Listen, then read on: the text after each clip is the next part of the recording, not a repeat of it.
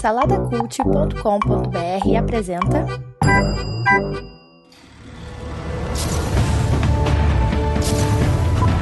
Sejam bem-vindos ao pós-créditos do Salada Cult.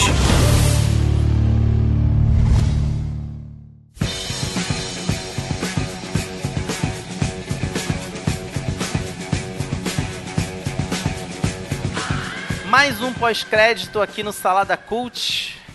E hoje nós vamos falar sobre Thor Ragnarok. Esse filme aí de Taika Waititi, diretor de comédia. E vamos lá, vamos começar logo esse negócio. Para início de conversa, vale a pena ir no cinema, tá? Antes que você comece a me ouvir aqui, vão achar que eu tô metendo a ripa porque eu vou começar falando dos pontos negativos. Então, antes de você achar que eu tô que eu não gostei do filme, vale muito a pena ir no cinema. Afinal de contas, é, é filme aguardado, é filme de herói, a gente sempre esperou por isso, aquele papo todo, tá? Mas eu preciso começar aqui fazendo minhas considerações a respeito do filme. E afinal de contas, esse é o pós-crédito, a gente tem essa preocupação de você talvez não perder o seu tempo, vai que você está com uma outra expectativa. Então vamos alinhar aqui um pouquinho as nossas expectativas, ok?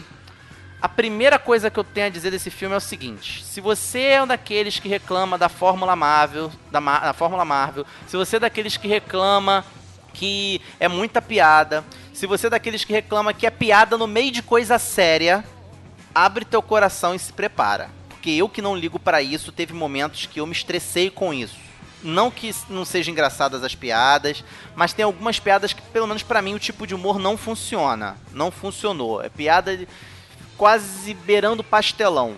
Então, você, para mim, não é um filme de herói que contém muita piada. É um filme de comédia que contém muita cena de ação e herói. É isso. Vai com essa, esse, esse pensamento para esse filme. É um filme exagerado. É um filme com muita cor. É um filme com muito massa velho. Muito, mas é muito massa velho, tá? Então vocês vão se preparando para ver cenas de pancadaria bacana. Mas é um filme com muita, muita, muita piadinha o tempo todo. E às vezes você, se você não vai alinhado com essa expectativa, você vai ser sacado do, do- da história. Outro ponto que eu tenho pra falar pra você aqui é o início do filme, né? O pessoal chama de primeiro ato ali. É muito corrido. Eles encaixam, eles tentam fazer conexões com o, o segundo filme do Thor e com o que aconteceu no Vingadores 2. Então eles jogam muita coisa na tela. Se você está ouvindo esse podcast é porque você acompanha a cultura pop e você deve saber que o Doutor Estranho aparece.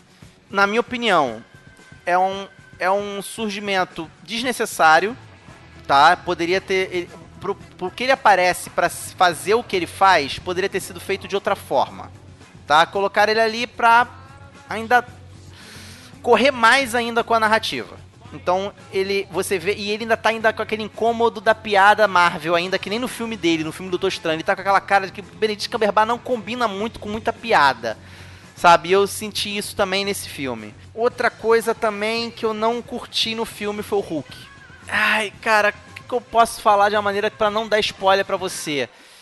Eu no, no vin- lá naquele podcast do Moribundo Mano com Manteiga, eu já, já cantei a pedra, vou aqui me, me glorificar um pouquinho, me gloriar, que iri- isso iria acontecer, que ele iria pegar a nave dele e ele ia aparecer numa coisa parecida com um Planeta Hulk.